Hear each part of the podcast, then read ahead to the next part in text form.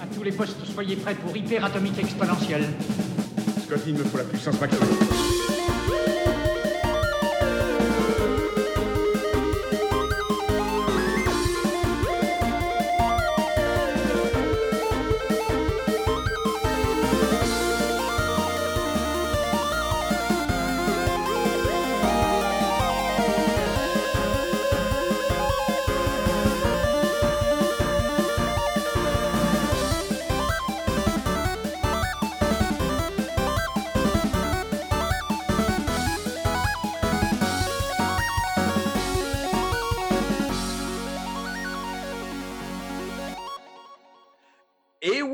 Messieurs, c'est un nouvel épisode de Puissance Maximale, le 3 décembre pour être plus précis. Mon nom est Andrew Castegan, je serai votre animateur pour cette émission cette semaine.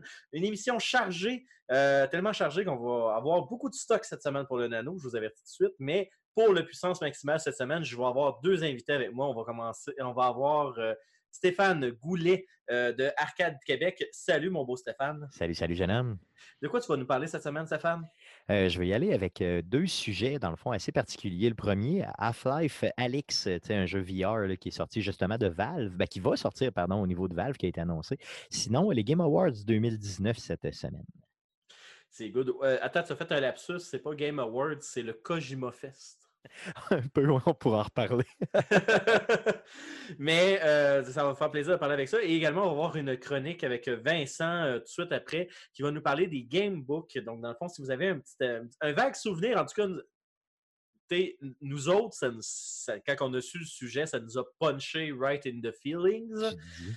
En fait, les livres, les gamebooks, c'est les livres dont vous êtes les héros ou les euh, choisissez votre aventure euh, comme les livres. Donc, euh, c'était un peu les grands-papas des jeux de rôle, mais vraiment dans un livre. Donc, c'est vraiment cool. Il va nous parler de ça, nous faire une introduction. Donc, vous comprendrez que c'est la première de plusieurs chroniques de la part de Vincent. Donc, on va parler de ça suite après la chronique Stéphane. Et sinon, moi, de mon côté, je vais parler du jeu Ado, euh, un jeu de dodgeball euh, de réalité augmentée que j'ai eu l'occasion d'essayer euh, chez nos amis de Univers Parallèle, une nouvelle boutique de VR qui va ouvrir sur Sainte-Catherine à Montréal. Donc, on a été invité à une soirée VIP, donc on va pouvoir parler de tout ça. Et également, je vais pouvoir vous parler de ma première impression rapidement de la boutique qui a été présentée lors de cet Bien sûr, on tient à vous rappeler que Puissance Maximale, c'est une émission podcast disponible sur plusieurs plateformes. Vous les avez sur le www.puissancemaximale.com, l'entredugeek.net, lagame.ca. Également disponible sur Spotify, iTunes, Google Play, c'est fait, mesdames et messieurs, on est maintenant accessible partout. On travaille justement à la migration de nos archives sur ces plateformes. Si vous voulez écouter au-dessus de 12 ans de podcasts, vous allez pouvoir, mesdames et messieurs, ça va tout être accessible pour vous sur les plateformes. On travaille fort pour que ça soit possible. Donc, euh, encouragez-nous dans les commentaires pour nous donner l'énergie de terminer cette fastidieuse tâche. Et sinon, euh, Puissance Maximale est également disponible sur les réseaux sociaux. Facebook, Twitter et maintenant Instagram. Donc, euh, on va prendre des photos en bec de canard dans les événements, tout ça. Ben non, mesdames et messieurs, on va vous montrer des choses intéressantes lors de la console console. On vous a montré une console RGB beaucoup trop intense de nos amis de Arcadia Québec. Donc, euh, Arcadia PC, excusez-moi. Mais tout ça pour dire, euh, tenez-nous pas rigueur qu'il n'y a pas tant de choses sur Instagram encore. On est en train d'apprivoiser la plateforme. Ça s'en vient. Donc, on travaille là-dessus. Sinon, Puissance Maximale aussi est également une présentation d'Expérience Bière. C'est maintenant officiel, mesdames et messieurs. Expérience Bière a décidé de s'associer avec nous pour nous donner le petit jus nécessaire pour faire l'enregistrement de ces chroniques-là. D'ailleurs, je bois une excellente Donam bière de table du calendrier d'avant de l'Expérience Bière dans un verre à l'effigie de la boutique. Donc, si vous êtes de Montréal ou que vous passez dans le coin de Montréal, je vous invite à arrêter au 1751 rue Atateken, excusez le massacre, anciennement Amherst, à Montréal. Donc, c'est une excellente boutique de bière. On les adore énormément. Et également, si vous êtes curieux pour la caisse de bière de l'avant, il en reste quatre. Donc, si vous êtes dans le coin, c'est le moment d'y aller. Vous allez pouvoir l'avoir à un prix de 159,99. Mais je vous garantis, je suis rendu à deux cases et je suis convaincu que ça vaut plus cher que 159,99. Je vous dis ça demain. Donc, euh, vous pouvez y aller. Sinon, Tout ça pour dire qu'on va starter l'émission avec Stéphane après la courte transition. T'es prêt, mon Stéphane? Oh yeah! Donc, euh, restez des nôtres. On va mettre la gomme pour la chronique de Stéphane. Bonsoir, je suis Bob Lennon. et bienvenue, bienvenue. Vous écoutez Puissance Maximale. C'est ça qui est bon. Et oui, on est de retour euh, après cette charmante transition pour la chronique de Stéphane Piu Piu de Arcade Québec. Comment ça va, mon Stéphane? Je suis content que tu dises Piu Piu parce que ça fait, euh, ça fait référence à quoi, euh, Andrew? J'aimerais que tu puisses l'identifier parce que j'aimerais que les gens puissent écouter cette émission-là, outre qu'Arcade Québec, bien sûr. Écoutez, la référence de Piu Piu vient d'une excellente émission radio d'une gang qu'on adore énormément qui ont parlé de nous et on peut pas on peut pas retourner équitablement la chose, mais je vais dire eux aussi font partie un peu de l'Odyssée de puissance maximale. Euh, on salue la gang de la revanche, les geeks contre-attaque, excusez-moi. J'allais dire la revanche des geeks, c'est pas pas. non, c'est ça, les geeks contre-attaque, effectivement, sur. Euh, Il y a un synonyme, là, mais c'est pas pas tout le nom. Sur la radio de CKRL à Québec, ici, euh, c'est une émission dans laquelle je fais, dans le fond, je collabore souvent avec eux, mais c'est des gens que ça fait comme 8-9 ans qui font de la radio FM à Québec. Ils sont juste malades, ils sont sa coche solide. Et d'ailleurs, dernièrement, ils m'ont confié la chose suivante, ils l'ont dit même live, là, mais c'est important de le dire, Endo, c'est que puissance maximale et de leur vraiment de, leur inspiration pour avoir monté leur propre show. Donc, imagine, puissance maximale les a inspirés, ils ont parti leur propre show et ça fait neuf ans qu'ils sont à la radio. Donc, c'est juste débile. Ils sont là à CKRL 89.1 à tous les samedis, si vous êtes dans la région de Québec. Donc, c'est à 14 h et c'est un show de deux heures qui ne parle que de choses geeks. Sont juste merveilleux. Ben, c'est ça, je les écoutais en différé parce que l'antenne de CKRL pogne pas ici. ça, ça, se pogne en podcast mais, aussi. Mais c'est ça, je les écoute en podcast, on les adore beaucoup. Et euh, pendant très longtemps, quand on allait dans des événements publics, puis on était vus un à côté de l'autre, on disait Oh shit, les rivaux sont à côté de l'autre. Donc, qu'est-ce que je voulais dire, c'est que l'Odyssée de, avec euh, les geeks contre-attaque, c'est qu'on a toujours été considérés les rivaux des geeks, alors que c'est totalement faux. En fait, on les adore. On... La, seule chose que j'ai un regret avec les geeks contre-attaque, puis je t'en fais part, Stéphane, vas-y, vas-y, je permets même de partager l'information avec les geeks contre-attaque c'est je trouve qu'on n'a pas assez eu d'occasion de collaborer ensemble. On ben, justement, parlant, d'occasion de collaborer, euh, ils m'ont parlé. Mais dans le fond, je fais partie maintenant des Geeks Contre-Attaque, je ne sais pas si tu savais.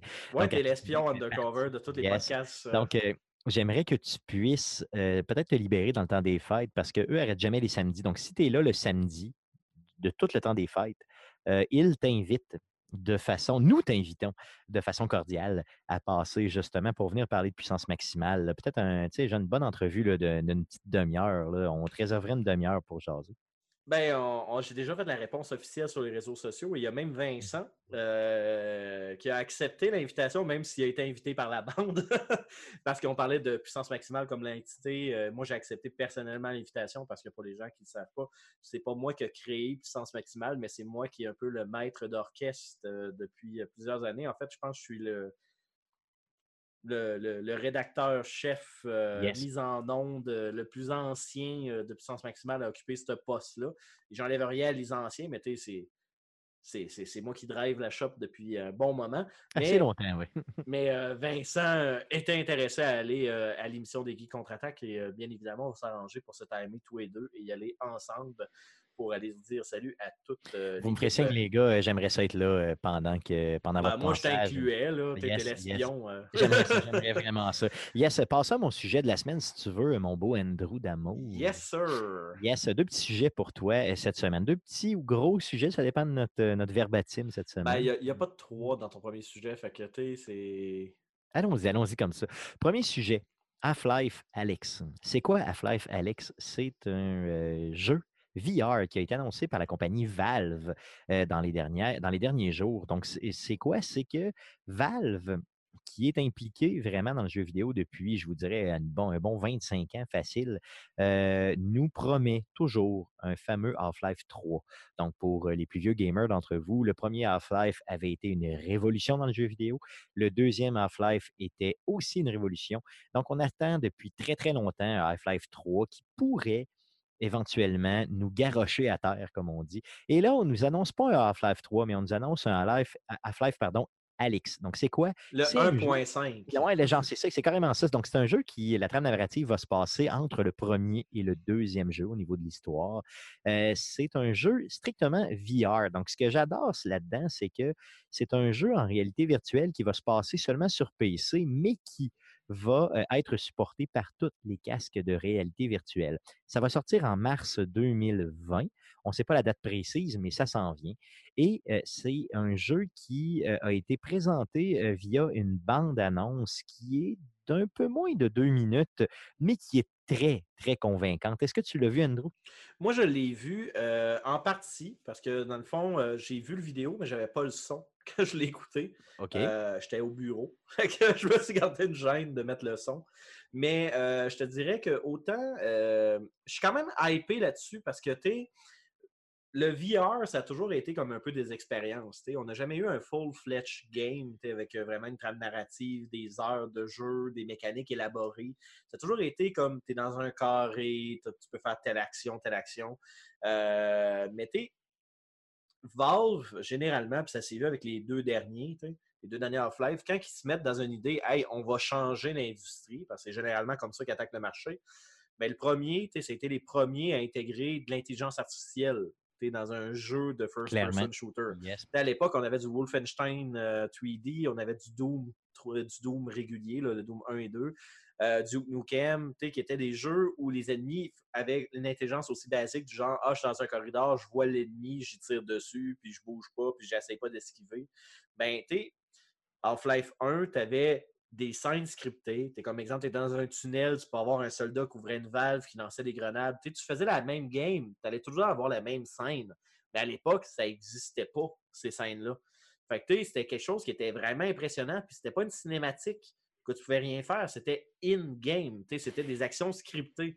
C'est ça, Andrew. Je les vois un peu à Half-Life comme étant le, le- un peu le- l'ancêtre de, je sais pas, de, mettons, Fallout, euh, de... Ben, le Fallout moderne. Euh, ça, euh, lui qui est en first person. là, Exactement, que, c'est ça. Oui, bien sûr, là, tu sais, le, le Fallout, euh, à partir de Fallout 3, là, de Bioshock. Tu sais, vraiment, ces, ces jeux-là en third person, en, pardon, en first person, qui nous vendent une histoire dans laquelle il y a des NPC qui interagissent avec nous, euh, dans lequel tu peux avoir une histoire réelle, mais que c'est pas juste un shooter. Tu, sais, tu vois le genre, c'est pas du Call of Duty, c'est pas du Wolfenstein, c'est véritablement une vraie histoire, mais en vrai, tu sais, en, en first person, en, vrai. Puis C'est- juste- ça, toi, on parlait de ça, puis je viens d'avoir un flashback. Pas longtemps après Half-Life 1, on avait eu le droit à Medal of Honor avec le Oui, débarquement oui, de oui, Normandie qui sûr. était juste hallucinant là, à l'époque. Puis même le premier Call of Duty était le 1 et le 2. Là. Tu sais, c- c- C'est pas si longtemps que ça après. Là. Puis c'était juste hallucinant. Puis tu ça a décollé. Donc, ça a vraiment, ça a vraiment, vraiment placé, si tu veux, le jeu vidéo à un autre niveau, là, Half-Life. là. Et là, on parle du Exact. premier. Dans Puis- le deuxième. Puis dans le a- 2, c'était la physique. Oui. Tu interagir avec l'événement, t'es arrivé, il y a une porte qui est tombée, tu peux pogner la porte, la lancer. Le gra- on se le cachera pas, là. le C'est fou. Gravity Gun, C'est juste était- fou. c'est juste un tool pour interagir avec l'événement partout. Là, t'sais. Puis ça, ça a amené à ce que Nvidia achète Physics, qui à l'époque étaient des cartes de physique qui se vendaient pour des simulateurs de vol. T'sais, pour euh, Flight Simulator, c'était une compagnie séparée de Nvidia. Là. Puis t'sais, quand que Half-Life 2 est arrivé, qui ont sorti ça, ça l'a mis ce standard-là comme de quoi, hey guys, vos cartes graphiques, faut qu'il y ait de la physique, faut qu'elle gère la physique. Parce Et que nous, on fait, arrive avec ça. fait. Puis en plus, ça a emmené la dématérialisation du produit au niveau des PC. Ce qui, Euh, à l'époque, était quelque chose de tout à fait fou. là. Si vous vous souvenez, si vous êtes un plus jeune, là, dans le fond, il faut réaliser qu'à une certaine époque, il fallait qu'il y ait une compagnie qui se mette à table pour commencer à vendre un jeu tout à fait, dans le fond, euh, sur Internet, là, juste sur Internet. OK, ils vendaient aussi des. Le Half-Life 2 se vendait aussi en CD, là, mais si vous enlevez complètement le CD, là, il, y avait, des versions tout à fait seulement uniquement euh, numériques de ce jeu-là. Et là, tout le monde se disait, mais mon Dieu, c'est tout à fait débile. Cette compagnie-là va mourir. Ça se peut pas que tu puisses juste vendre des jeux en ligne. Et oui, c'est arrivé et c'est devenu éventuellement Steam qu'on connaît aujourd'hui, euh, qui a fait des milliards et des milliards de dollars de profit. Donc, c'est juste hallucinant. Donc, Half-Life est à la base de tellement de jeux, tellement de, de, choses. c'est juste fou. Donc, Half-Life, Alex, si on revient à ça, un jeu VR qui, euh, dans le fond, a la prétention de vouloir faire un peu la même chose qu'avec les autres Half-Life, finalement de lancer le VR à un autre niveau. Donc, généralement, depuis longtemps, Andrew, je ne sais pas si tu es d'accord avec moi, mais on a euh, des jeux VR qui sortent qui sont des genres de démos techniques au niveau VR. là. On ne parle pas de jeux réels. Il y en a quelques-uns, mais ils sont très, très rares. Il faut gratter fort pour trouver des jeux VR sont ben c'est ça. euh, les... J'en ai à peine quelques-uns en tête. Il y a eu le portage de Super Hot sur, P- sur VR. Euh, Super, Hot, euh, Super Hot, qui reste un jeu quand même relativement simple, mais ô combien satisfaisant. Mais tu qui a emmené ça. Tu as Rebo Recall, tu qui vient avec le first-person shooter avec un peu de physique. tu. Mais tu ça restait quand même très, très basique. Mais tu sais, c'était somme toute des expériences plus complètes que juste Job Simulator, exemple. Yes, yes. Euh, très dernièrement, il y a eu Asgard, euh, Asgard Rat, tu sais, que- qui est un jeu un petit peu plus full-fledged, donc complet, euh, où est-ce qu'on incarne un dieu et euh, on embarque dans des combats épiques comme contre un kraken, ça. Euh, dans Oculus Rift, on a euh, Vader Immortal, un jeu narratif de, Star Wars qui paraîtrait qui est excellent. On a Trevor Save the World. Save the Universe, excuse-moi, qui est Yes. un jeu de plateforme fait par la gang de Rick and Morty qui vient chercher une mécanique un peu différente. On commence à avoir des jeux. Et qu'est-ce que je veux dire par là? Je dis pas que Job Simulator et Vacation Simulator et tout ça, c'est pas des jeux, mais c'est des mécaniques très basiques. Là, on va aller chercher des mécaniques plus travaillées. Exactement. Donc, à Half-Life, dans le fond, Alex veut aller développer un nouveau jeu. Tu sais, puis là, on ne parle pas d'une expérience de genre une heure ou deux. On parle vraiment d'une expérience d'au-dessus de 10 heures. On nous parle même de 12 heures de jeu. Donc, imagine, Half-Life, Alex, euh, allez voir la vidéo, honnêtement. Je ne sais pas si Andrew est équipé pour placer la vidéo dans la description du présent podcast, mais j'aimerais que tout le monde puisse la voir parce que ça m'a complètement épais et je ne suis pas un gars de VR, pas en tout. Oui, bien en fait, euh, ça sera en commentaire euh, de la publication du podcast. Et si vous écoutez sur Balado Québec, ce sera un lien cliquable ou encore sur euh, la game ou entre du geek ou encore euh, puissancemaximale.com. Le lien sera cliquable directement Super. À même la description de l'épisode. Donc, euh, Alpha Félix pour mars 2020. J'invite tout le monde, bien sûr, à aller voir la vidéo et surtout à suivre ce jeu-là. On vous en reparlera, c'est garanti. Mon beau Andrew, j'aimerais te parler de mon deuxième sujet. Es-tu prêt? Oui, ben écoute, euh, j'ai quasiment envie d'aller chercher une statuette de Kojima. Euh, j'ai- je suis sur le bord. Parce que on va parler du Game Awards 2019. Donc, c'est quoi le Game Awards? C'est euh, une, euh, une, célébration du jeu vidéo où on va ré- récompenser vraiment les meilleurs jeux vidéo par catégorie, bien sûr, à chaque année. Cette année, l'édition 2019 aura lieu le 12 décembre 2019 à 20h30 heure du Québec. Ça se tient à Los Angeles, donc allez pas faire le, voyage, OK? Faites juste l'écouter sur les différentes euh, plateformes possibles, dont Twitch et bien sûr YouTube Gaming. Euh, plusieurs catégories euh, qui sont euh, sur place, Andrew. J'aimerais qu'on puisse les, ré- les réviser ensemble. On ne regardera pas, bien sûr, toutes les catégories parce, Parce qu'on en aurait pour une heure. il y en a une barge, mais on va regarder les catégories les plus, euh, disons, marquantes. Et on ne peut pas passer à côté de la catégorie Game of the Year, donc jeu de l'année, euh, pour, bien sûr, cette année. Donc, j'aimerais qu'on puisse discuter de ça ensemble euh, euh, pour euh, genre, débuter. Vas-y. Mais euh, Stéphane, euh, qu'est-ce que la catégorie Game of the Year? Qu'est-ce que ça représente? Mais ça représente vraiment le jeu le plus marquant de l'année. Et là, on parle de, tu sais, on qui mixe vraiment tous les aspects du jeu vidéo, autant au niveau histoire euh, qu'au niveau euh, vraiment euh, design, au niveau graphique, au niveau musique. Donc, on parle vraiment, vraiment de l'expérience à vivre dans un jeu vidéo. Donc, modifier l'expérience, gratifier l'expérience, avoir un jeu de top niveau. C'est de ça qu'on parle. Parfait, c'est juste au cas où que le monde ne le savait pas. Yes. Donc, j'y vais avec la nomenclature des jeux pour cette année. Premier jeu. Ah, ok, je n'irai pas comme ça tout le temps. Donc, premier Je jeu. euh, je on peux pas mettre de l'écho, euh, j'ai pas ta table de son. hein. Euh, premier jeu, on a Control de Remedy. Donc, euh, Control, le jeu Control qui est sorti euh, plus tôt cette année, euh, développé par Remedy Game, qui est quand même un studio relativement connu. Un jeu qui a eu de très, très bonnes critiques, qui semble être un jeu excellent. Le deuxième jeu, mon beau Andrew, j'aimerais te dire Death Stranding de Kojima Studio, donc euh, Kojima Production, pardon, ça s'appelle. Donc, euh, Death Stranding, sorti euh, tout de suite là, dernièrement sur PlayStation 4 exclusivement, mais qui va sortir sur PC l'année prochaine. Troisième jeu. Super Smash Bros. Super Smash Brothers. C'est pas de même, faut que tu le dises. là, Non, comment c'est comment? Super Smash Brothers! Euh, Ultimate. Donc, le, le- le Super Smash Bros. Ultimate, qui va, euh, dans le fond, bien sûr, développé par euh, Bandai Namco et bien sûr exclusif sur la Nintendo Switch. Le quatrième jeu, Serico Shadow Died Twice, bien sûr, de Software Studio. From ça, pardon. ça. From, From. Software. Yes, c'est Activision. Activision. Tout à fait. Et le dernier jeu, The Other World, donc bien sûr développé par. 2? Oh, pardon. Développé par Obsidian et bien sûr Resident Evil 2 que j'oubliais, euh, donc je l'ai skippé. Euh, Donc, euh, je vous les répète Capcom, pardon, Control, Death Stranding, Super Smash Bros., Resident Evil 2 et Serico et en terminant The Other World. Donc, ces jeux-là qui sont tous des contenders de l'année. Andrew, je vais te les renommer et j'aimerais avoir ton opinion sur certains des jeux. Control, est-ce que tu y as joué? Je n'y ai pas joué. Euh, par contre, je connais l'histoire et le- un peu le mythos en arrière de Control. Jeu avec une prouesse technique très élevée d'un Exactement. studio qui n'a pas vraiment des moyens aussi élevés, mettons, qu'un Capcom de ce monde, exemple. Par contre, mauvais timing de publication pour le jeu. Donc, il y a eu un succès de vente un petit peu plus bas. Il y avait comme vraiment des gros IP qui sortaient dans les mêmes temps.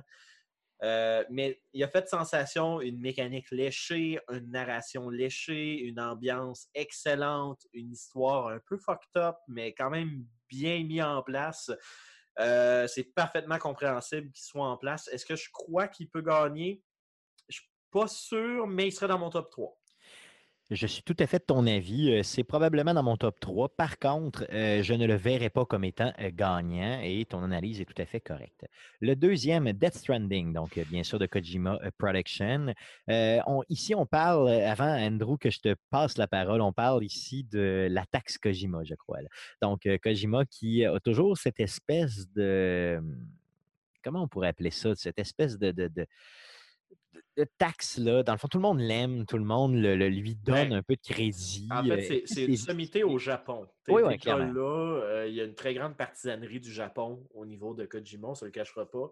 Mais pour faire une histoire rapide, Kojima, c'est un game développeur qui l'a vraiment pas eu facile. Il a eu une vie quand même assez rough. Euh, c'est un très grand passionné du cinéma, d'ailleurs, qui a réalisé un de ses rêves dernièrement, qui était de collaborer avec Guillermo del Toro dans le cas de Death Stranding, qui était un rêve d'enfance que Kojima avait. Euh, Kojima, c'est un réalisateur de films qui n'a jamais réussi à débloquer, qui n'a jamais réussi à faire carrière dans ce milieu-là, qui a eu une opportunité dans le jeu vidéo avec Metal Gear de se lancer dans cet univers-là. Kojima, c'est pas un développeur de jeux de formation, c'est un réalisateur. Donc, Et quand ça, on- paraît, et ça paraît dans tout ce qu'il fait. là. C'est ça, exactement. Donc, tu qu'est-ce qui arrive?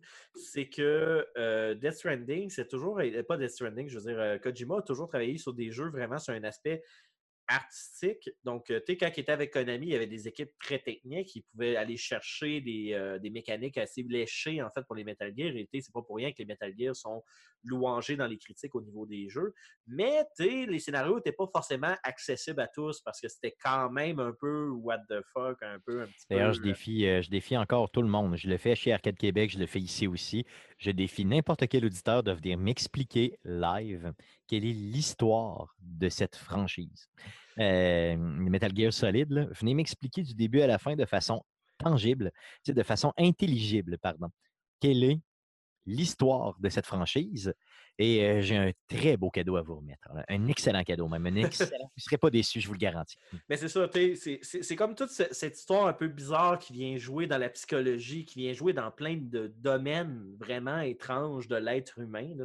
C'est souvent une introspective de l'humain. Tu regardes les boss de différents de ces jeux, tu as la mort, tu as les péchés, tu as toujours plein de choses comme ça. Puis tu sais, il y a toujours une sous-couche là-dedans. Puis tu sais, il y a du monde qui aime cet art-là, parce qu'on se le dira, on va se le dire, les scénarios de Kojima, c'est de l'art. Sais, C'est tout à fait de l'art. C'est tout à fait une expérience artistique.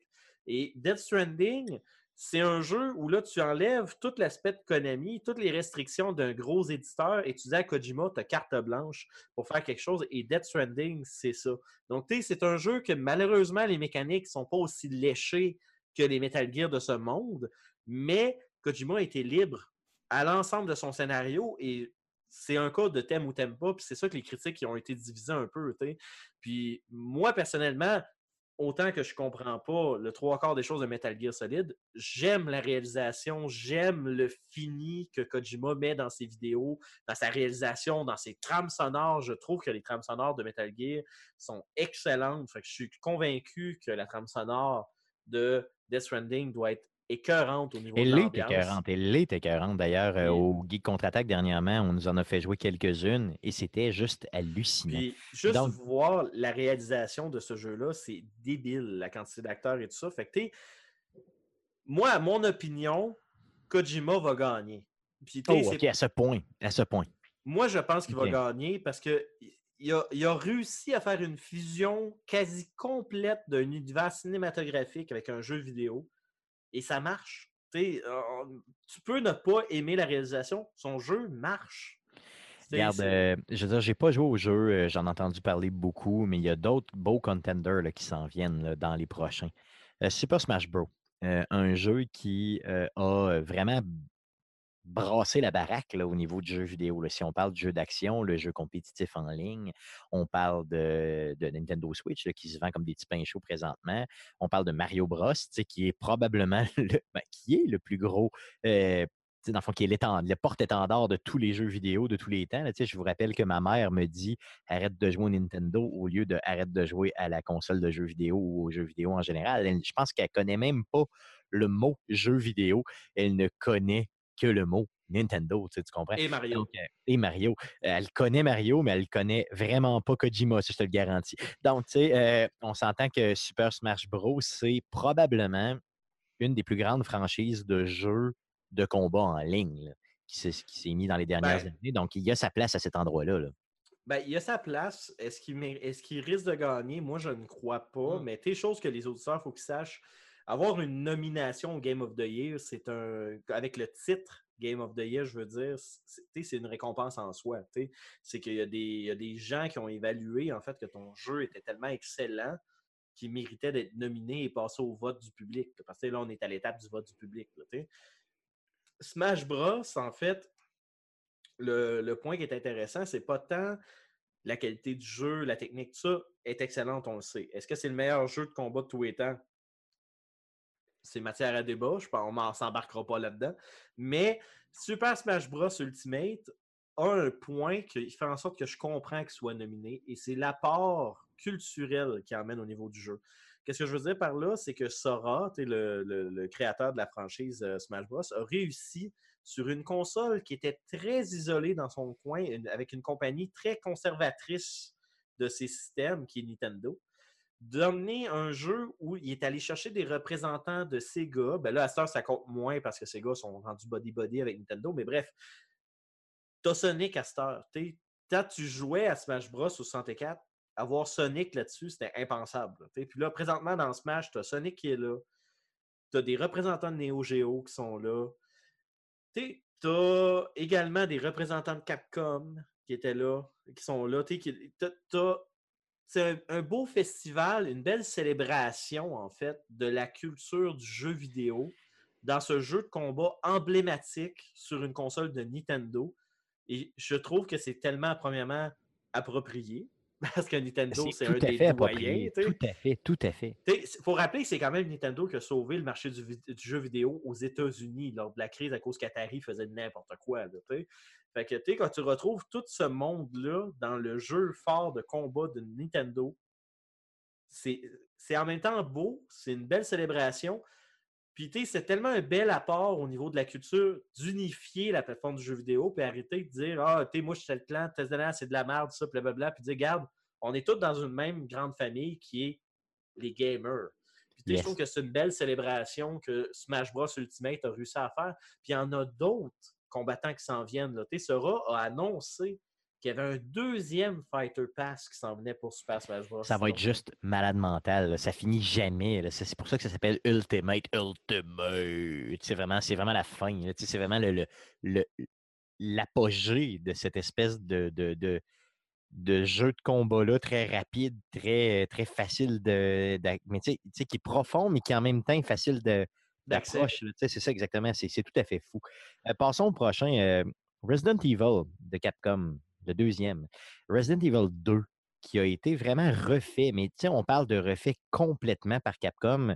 Donc, on parle plus du même jeu qui est sorti il y a 20 ans. On parle vraiment du nouveau jeu de Resident Evil qui euh, vraiment a sa place, je crois, dans le Game of the Year, mais a quand même pas sa place, au sens où c'est un vieux jeu qu'on refait. il n'y a pas toute la prouesse technique de refaire un jeu complètement, de revoir une, euh, une franchise, ou de re- Ben, ah, recalibrer une franchise. Là, on a à seulement genre reprendre quelque chose qui existe déjà, à le refaire mieux et à le. C'est un peu comme si tu me disais, genre, je te, je te- je te refais une, une vieille omelette que je t'ai déjà faite, puis je te la réchauffe, puis je te la dompe dans, dans- dans ton assiette. Elle était Ben, bonne, moi, la première omelette, mais la deuxième, Je que suis pas tout à fait d'accord avec toi là-dessus. Euh, je trouve que Capcom mérite sa place euh, dans sa nomination du Game of the Year parce que tu n'as pas, t'as pas nommé le terme en question, mais il y a beaucoup de monde qui, quand ils voient Resident Evil 2, ils pensent que c'est un remaster. Puis il y a une nuance à faire, en fait. Puis je trouve que justement, il y a, il y a beaucoup de compagnies qui n'utilisent pas correctement le terme remake et le terme remaster. Resident Evil 2, le remake qu'ils ont fait, c'est vraiment un remake complet. Donc, on parle ici de prendre un engine qui a été conçu pour Resident Evil 7 en première personne, prendre un vieux jeu qui datait de la PlayStation 1, on doit rappeler, qui est Resident Evil 2, Yes, qui, qui est très, très Ram- vieux. là. puis ramener Resident Evil 2 sur la table à dessin, puis faire OK, nos fans, ils veulent pas de reboot. Ils veulent, ils aiment Claire Redfield, ils aiment Léon S. Kennedy, ils aiment Chris Redfield. Ils veulent garder ce lore-là. Et là, après ont fait comme, mais là, on a pris une tangente avec Resident Evil 5, puis là, ça fait plus de sens. Il y a comme des, il y a, il y a plein de coquilles, il y a plein d'éléments dans le lore de Resident Evil que ça marche plus. Fait que là, qu'est-ce qu'ils sont en train de faire, puis que je vois venir, parce qu'il y a des rumeurs d'un remake de Resident Evil 3, ils reprennent les vieux Resident Evil, ils les mettent dans l'engine de Resident Evil 7, puis ils revisent complètement l'histoire. Puis quand je dis revisent complètement l'histoire, c'est qu'ils gardent les éléments clés de Resident Evil 2 pour que la continuité fasse du sens, que le temps qu'ils fassent les autres, ben, ça fait encore du sens de prendre Resident Evil 3 sur PlayStation 1, puis que la, coupure entre le 2 et le 3, le 2 remake et le 3 marche encore. Et aller corriger les coquilles puis les éléments qui font plus de sens dans le jeu et arranger qu'est-ce que les fans décriaient, mais sans enlever justement le, L'essence. le bon goût, le, le bon essence du vieux jeu. Et ça, c'est dur. C'est dur à cette heure parce que les créateurs qui ont travaillé sur Resident Evil 2 à l'époque, les, les- les scripts, tout ça, ça ne veut pas dire forcément qu'ils travaillent chez Capcom. C'est une nouvelle équipe, prendre un vieux jeu comme ça et se le réapproprier pour leur mâcher puis sortir un jeu de qualité comme Resident Evil 2 a été fait. euh, c'est vraiment une prouesse technique. Euh, Est-ce qu'il mériterait de gagner Game of the Year? Je parlais un peu de mon top 3 tantôt. Lui, il serait 4. Tu sais, il est comme vraiment close contender avec, euh, avec Control. Andrew, il y a d'autres contenders euh, cette année aussi. Là. Dans le fond, il ne faut pas oublier qu'il y a aussi Serico Shadow Die Twice qui est là, qui est véritablement, à mon sens, un des beaux contenders là, là-dessus, là, sur, sur le Game of the Year, mais qui, honnêtement, n'est pas accessible à tout le monde. Un petit peu comme on parlait tantôt de Resident Evil, de ce Super Smash Bros. C'est pas tout le monde qui va jouer à ça. Serico, c'est plus un jeu du genre euh, je meurs, je meurs, je meurs, je meurs, je meurs, puis euh, je vais remourir encore. Et euh, j'a- j'apprends à comme un peu dealer avec la machine pour aller plus loin et plus loin. Honnêtement, moi, je suis pas ce genre de gamer-là. Je sais pas si toi, tu es du genre à apprécier ce genre de jeu-là. là.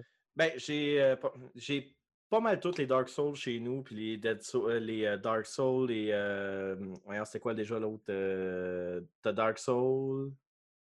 Demon Soul, voilà. Souls, Demon- yes, yes, J'ai yes. j'ai Demon Soul, Dark Soul et euh, j'achète ces jeux-là parce que j'aime quand même la mécanique en arrière. Par contre, je suis un peu comme toi, après, après que je sois mort 40 fois un boss, je rage quit à un moment ou un autre.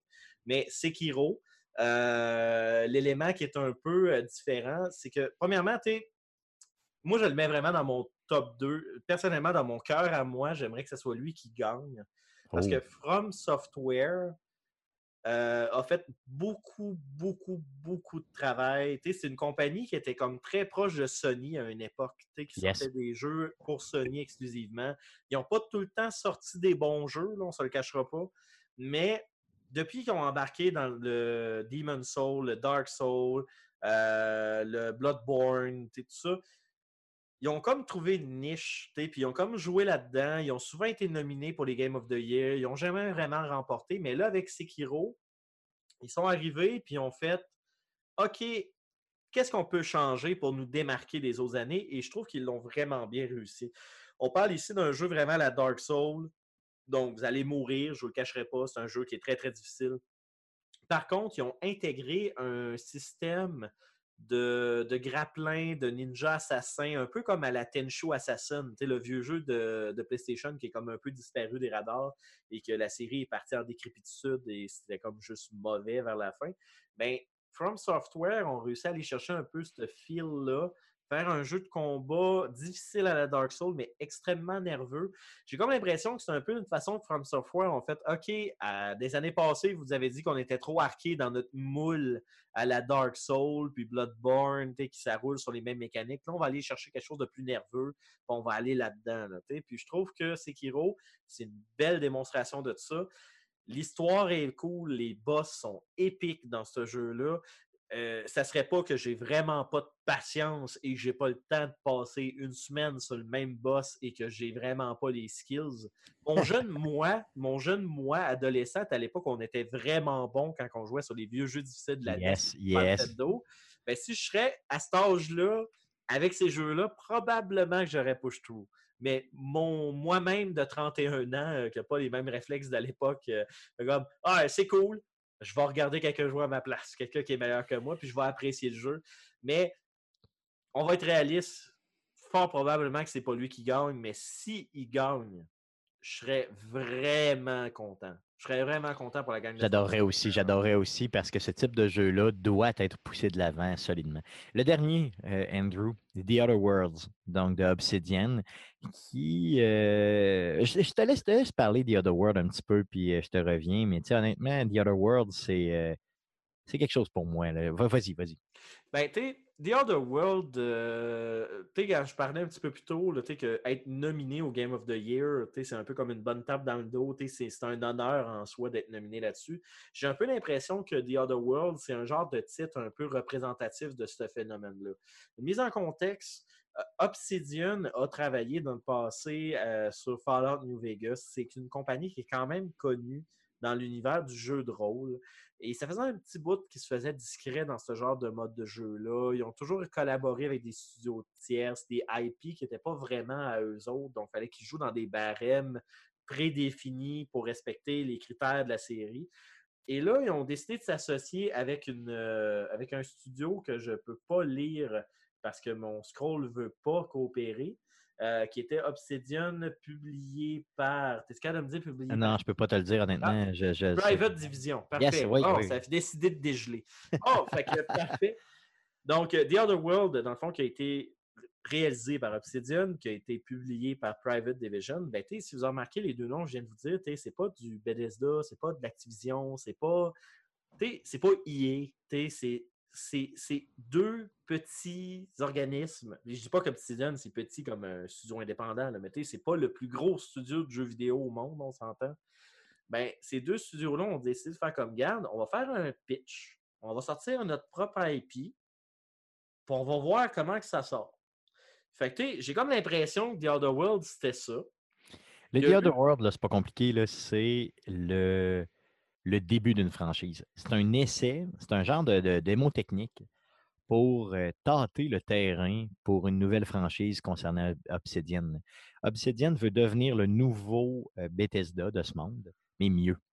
Donc, eux autres, ils se disent, on a un meilleur moteur, on est capable de faire mieux, mais on va faire à peu près pareil, mais vraiment mieux. Pour l'instant, on nous sort un jeu qui est d'une qualité exemplaire, qui est un excellent jeu, qui bug à peu près pas, qui est un open world, mais pas tant open, mettons, un semi-open world, mais qui va t'amener à vivre une expérience du type Fallout, du type euh, Mass Effect, dans le fond, où on va se promener de, planète en planète, où on va avoir des followers qui nous suivent, où on va avoir des mondes semi-ouverts, où on va pouvoir euh, explorer, mais qui te laisse toujours un petit peu sur ta faim quand tu es un vrai gamer qui a joué à ce type de tu sais, qui a joué à un Fallout, qui a joué avec un Skyrim, qui a joué à un Mass Effect.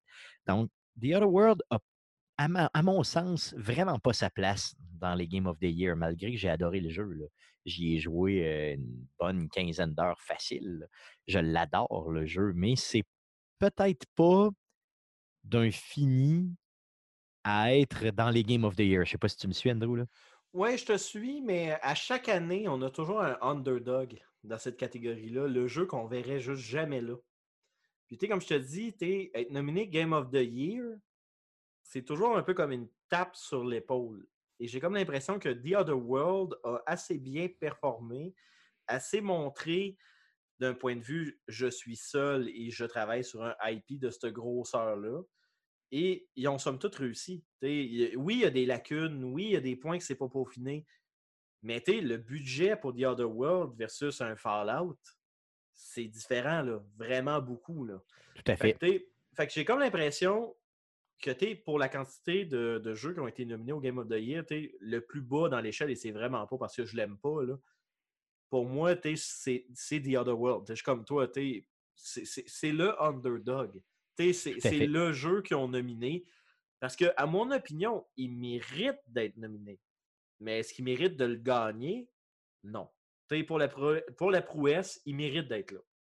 Regarde, euh, Andrew, là, on est rendu au moment où, pour le Game of the Year cette année, entre Control Dead Stranding, Super Smash Bros., Resident Evil, la version nouvelle, Sirico et bien sûr The Other World, lequel est ton choix? Ben, comme je disais en première position, moi, je vais mettre Death Stranding. Ah, que, come on! Avec la- la taxe Non, mais tu, tu dis la taxe Kojima, mais t'es pas juste Mm. pour ça.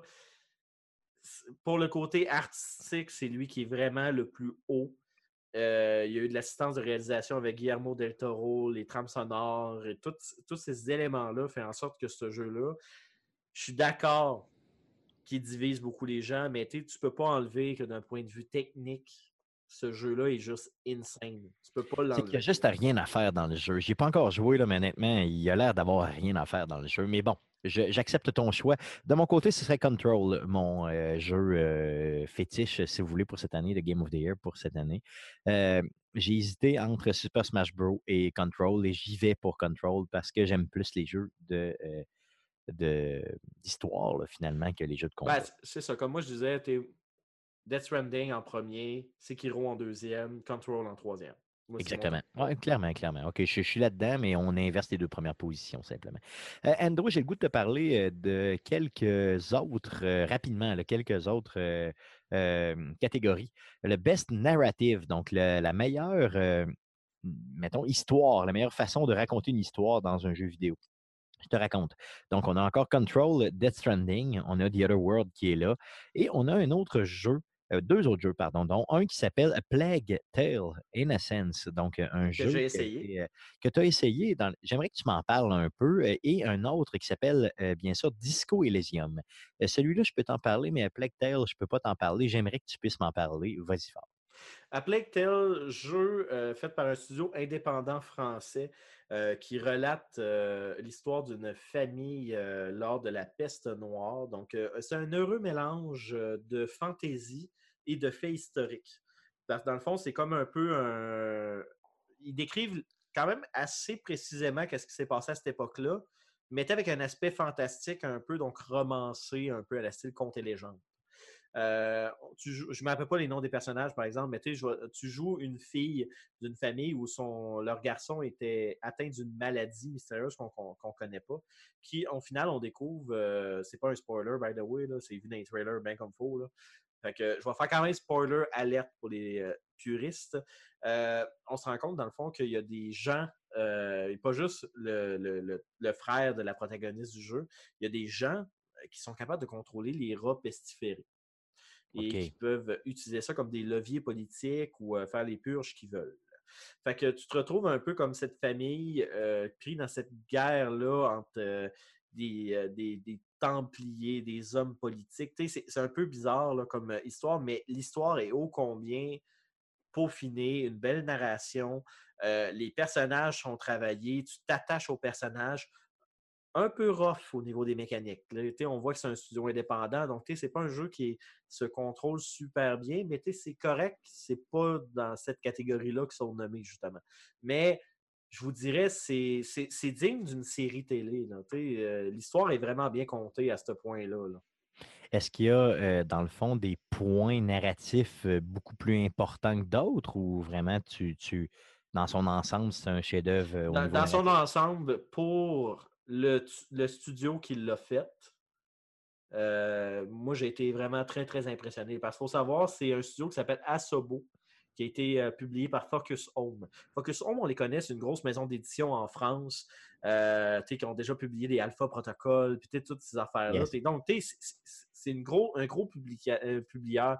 Mais Asobo, t'as-tu déjà entendu parler d'Asobo? jamais, jamais. c'est un micro-studio euh, de jeux indépendants là, au niveau là, du, euh, de la France qui a décidé de faire un jeu en Unreal Engine 4 avec ça, avec une trame narrative à tout casser, des bons doublages, des bonnes émotions. C'est bien, c'est vraiment bien. là. OK, c'est pas Kojima, là.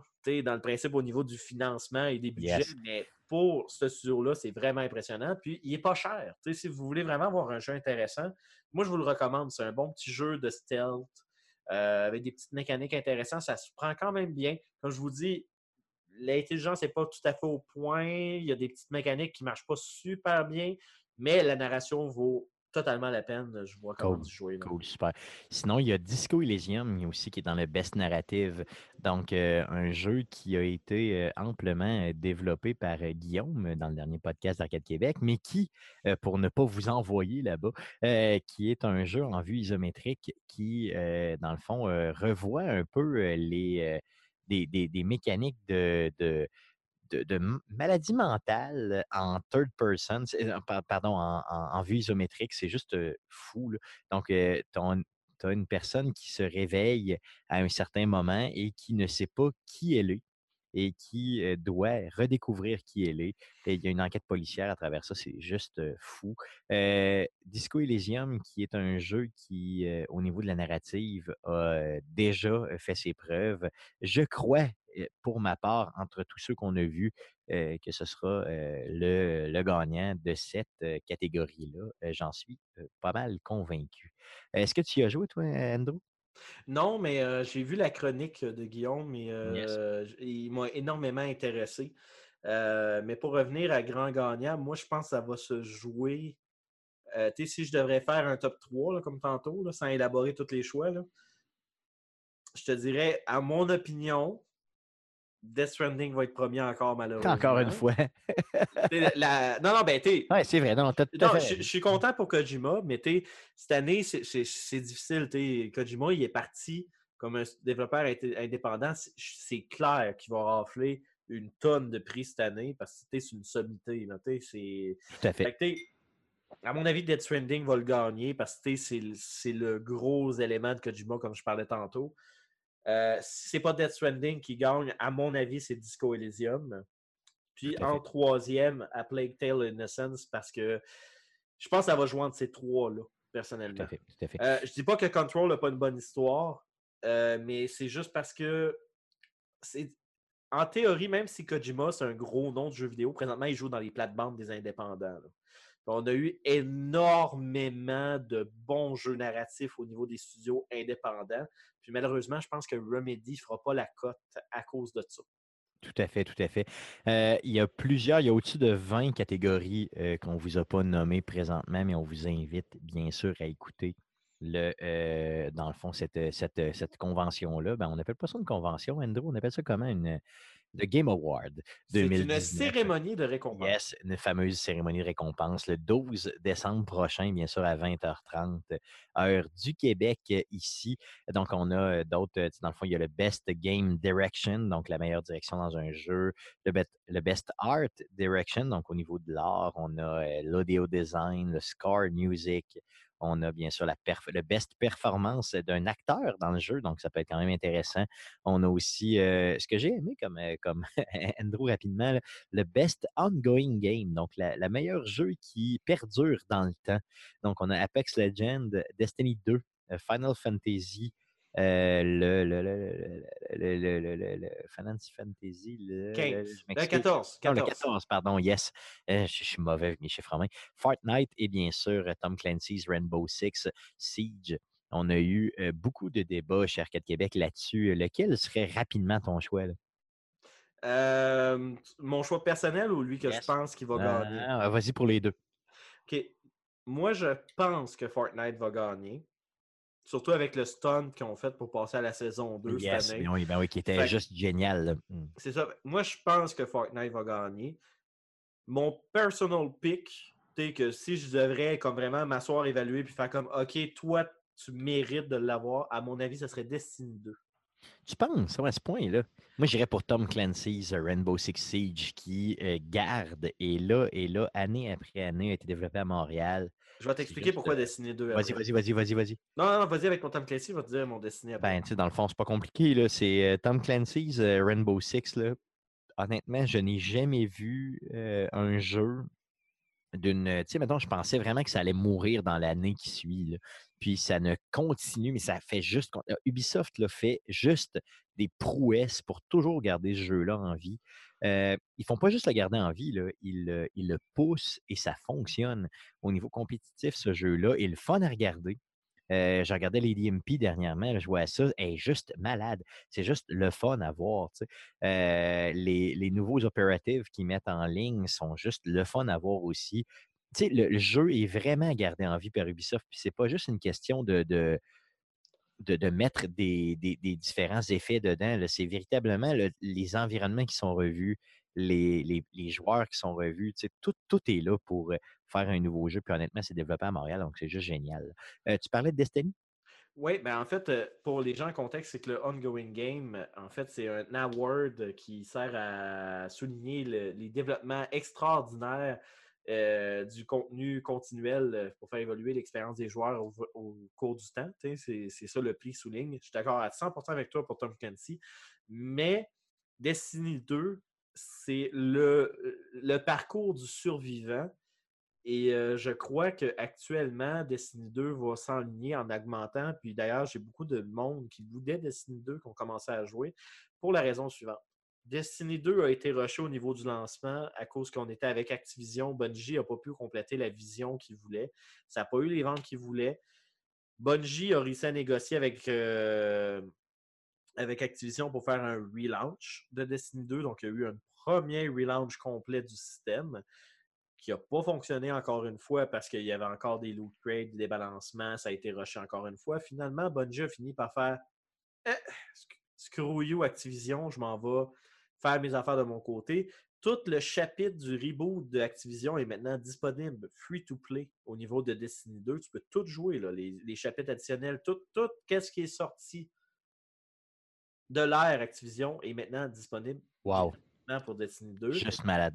Et Bungie a annoncé, guys, on est tout seul, on continue et on va sortir le stock pour qu'est-ce que nous autres on avait comme vision de Destiny 2. Et je vous rappelle, on a tendance à l'oublier, mais Bungie, c'est les papas de Halo. Yes. Fait que maintenant, ils sont rendus tout seuls. Tu à même titre que Kojima a quitté Konami puis est rendu tout seul. Je sais que Bungie a un pouvoir énorme pour développer leur lore, mais il était comme pogné dans un, dans un moule qui leur concordait pas.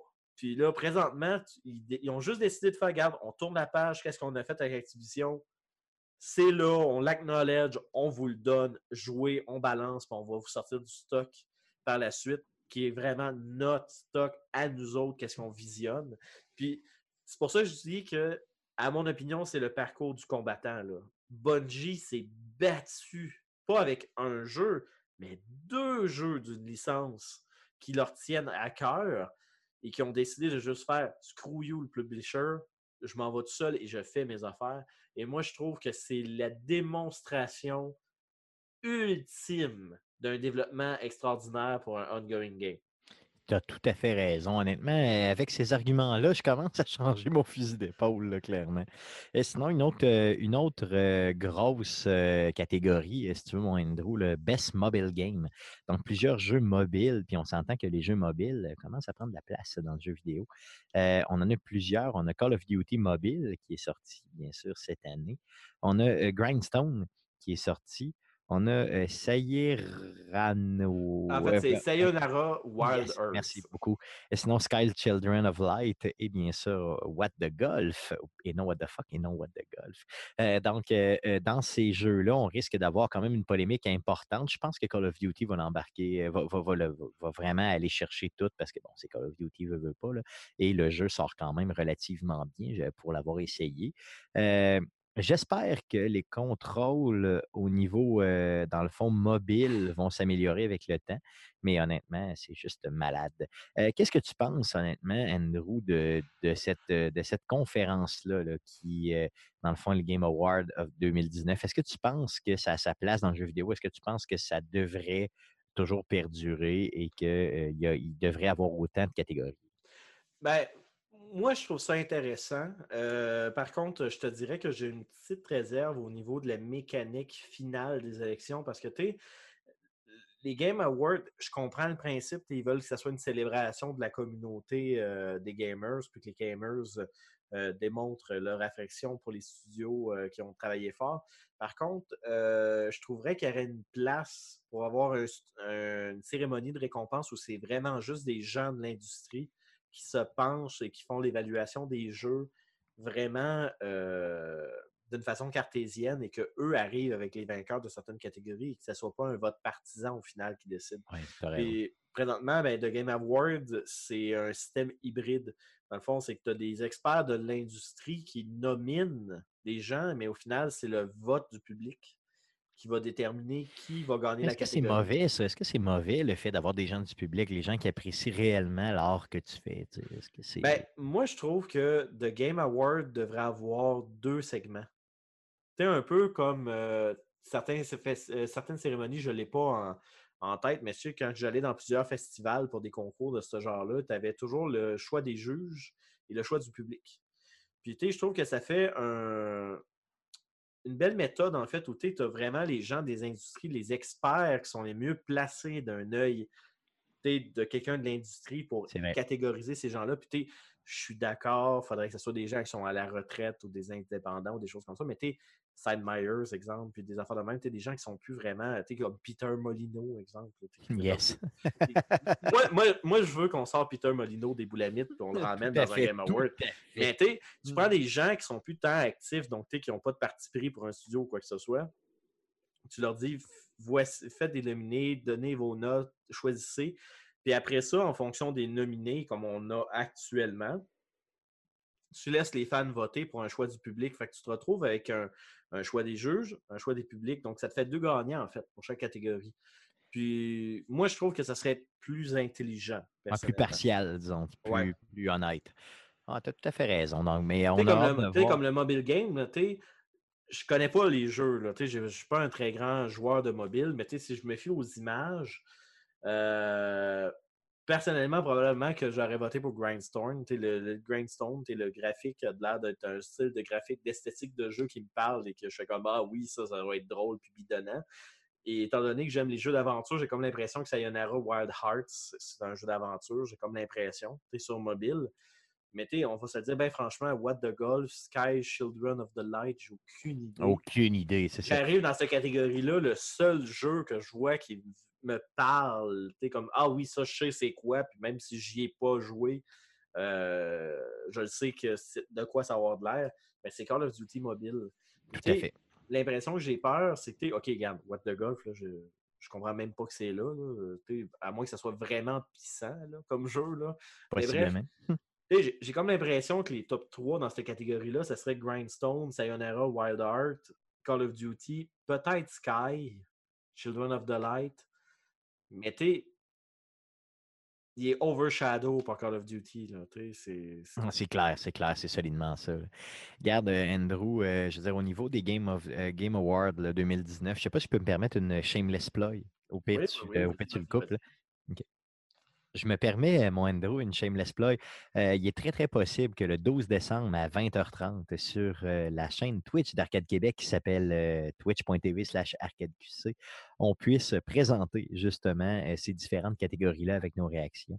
Andrew, si tu es capable d'être là, bien sûr, live, ce serait le fun qu'on puisse t'avoir. C'est quelle date tu me disais? Le 12 décembre prochain. Donc, jeudi. Un jeudi, ça devrait s'arranger. Ça devrait Merveilleux, ça marche. Donc, on pourra bien sûr faire le tout live avec vous autres. Ben, merci beaucoup, Stéphane, pour cette chronique et d'avoir parlé des Game Awards, qui est un élément à surveiller. Donc, je vous rappelle, chaîne Twitch, Arcade QC. Donc, euh, si vous voulez écouter justement les Game Awards avec la réaction de l'équipe, c'est le 12 décembre que ça se passe à 20h30, heure du, heure du Québec. Donc, si vous voyez un Andrew QC dans le chat, ben c'est moi. Fait que si vous n'êtes pas d'accord et vous voulez me lancer des roches, ben abstenez-vous. fait que sur ça, on va faire une légère pause. Tu restes des nôtres, Stéphane? Bien sûr que oui. Wouhou! Transition. Hi, I'm Alexei Pazutnov. I am creator of Tetris and you are listening to Essence Maximal.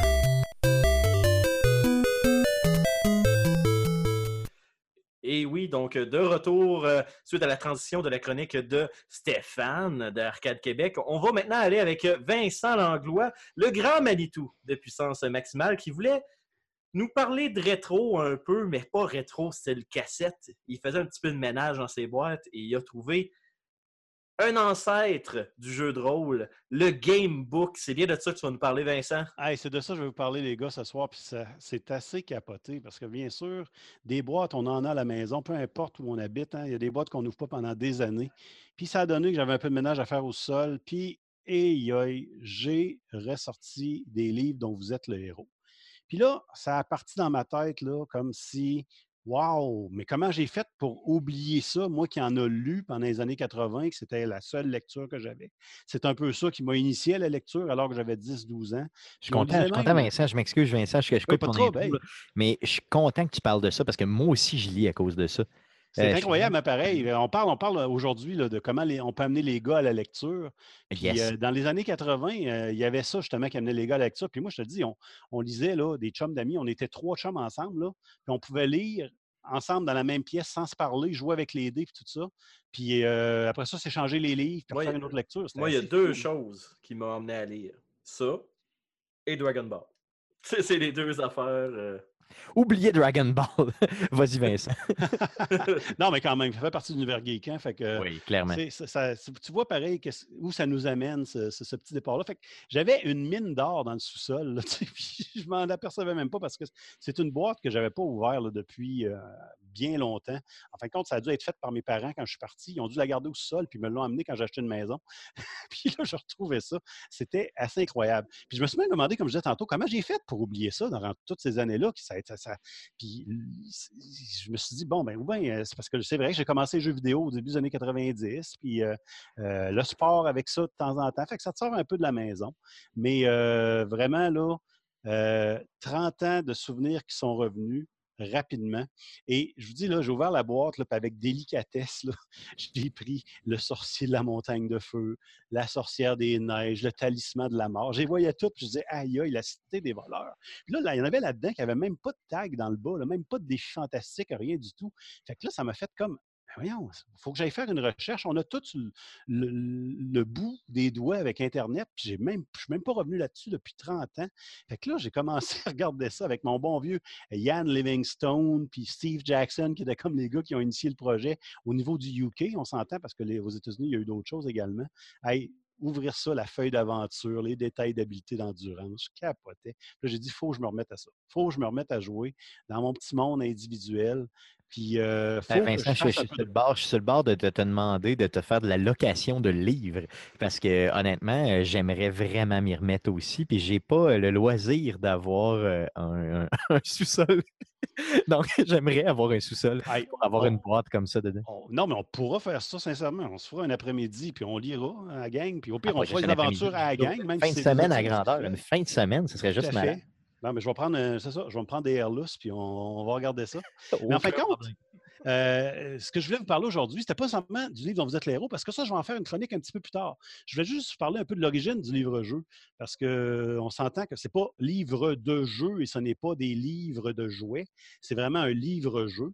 Et euh, moi, ce dont je vais vous parler plus aujourd'hui, c'est une une série qui est sortie un petit peu avant les livres dont vous êtes le héros, aux États-Unis, qui s'appelle Choose Your Own Adventure. On va parler de ça, mais avant ça, on va faire un petit dé- démarchage de d'où vient l'origine euh, du livre-jeu rapidement, parce que pour que moi, ça me soit re- revenu comme ça, puis que je trippe, j'imagine qu'il y a des gens un peu comme vous qui l'avez lu, qui, qui l'avaient fait, mais il y a d'autres gens également qui n'ont jamais entendu parler de ces affaires-là, là, des plus jeunes peut-être, qui sont peut-être intéressés à, à investir là-dedans, parce que bien sûr, ces livres-là, on les retrouve dans des, dans des boutiques de livres usagés. Il y en a même des nouvelles rééditions, on va s'en parler, des nouvelles rééditions de livres qui ont été faites, euh, dont les livres dont vous êtes les héros, des rééditions au début des années 2010, une autre édition en 2016, puis il y en a quelques-uns qui viennent de sortir à nouveau. Donc, c'est vraiment intéressant. On pourra se parler de ça dans d'autres chroniques, mais parlons des origines du livre-jeu, parce qu'on sait que la littérature en général, pour tout le monde, ben, ça t'amène à avoir ta propre image mentale de ce que tu lis. L'auteur écrit, il y a un narrateur dans l'histoire, puis lui, ce qu'il dit, ben toi-même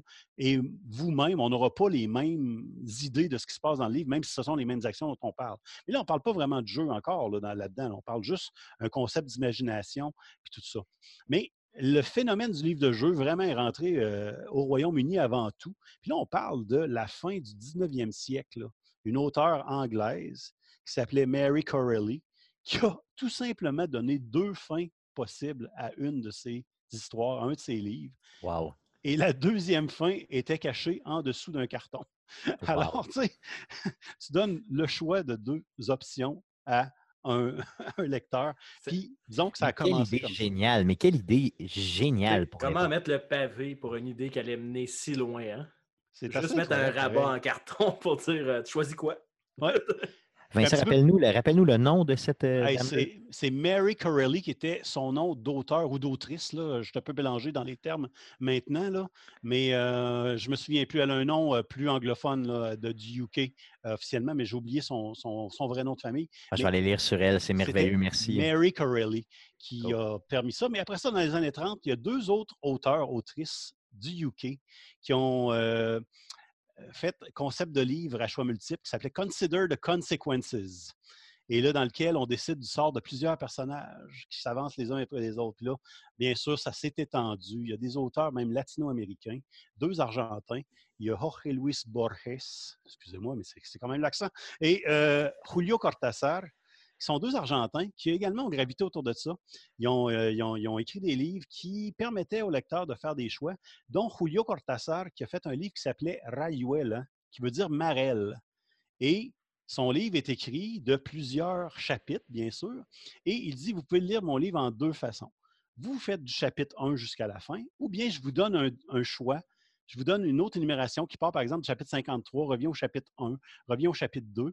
Et on lisait quand même l'histoire. Ce qui arrivait, c'est que les chapitres étaient faits pour ne pas nécessairement se suivre, évidemment, et racontaient le quotidien des personnages, comme si chapitre 1, c'est le lundi, chapitre 2, c'est le mercredi. Et c'était plus ou moins important, finalement, qu'il y ait une trame narrative normale dans l'histoire. Tu faisais juste voir l'évolution des personnages au fur et à mesure que tu avais les chapitres. Puis ce qui se passait avant, ce qui se passait après, ben c'était pas vraiment important. Ça ressemble un peu du style des flashbacks, par exemple, que tu as dans les films aujourd'hui ou même dans les romans. Ah, Donc, ça me fascine, ça me fascine complètement ce que tu es en train de dire là. Vraiment, Tu es en train de me dire Wow. qu'il existait une série, de- un auteur qui a adapté les Sims en version livre. Ben, là, on parle des Ah, années mais mieux que ça. 50, là, 1950, dans ces Puis années les Sims n'existaient pas. Non, C'est- vraiment c'est pas. Fait que, tu sais, mais on s'entend, là, là c'était des auteurs pétés, là, vraiment, là, du monde, là, qui... Euh, Cortázar, là, c'est un Argentin, mais il habitait, il habitait en France, il habitait à Paris. Il était dans un cercle, là, avec plein, plein, plein de grands noms de la littérature, de la philosophie.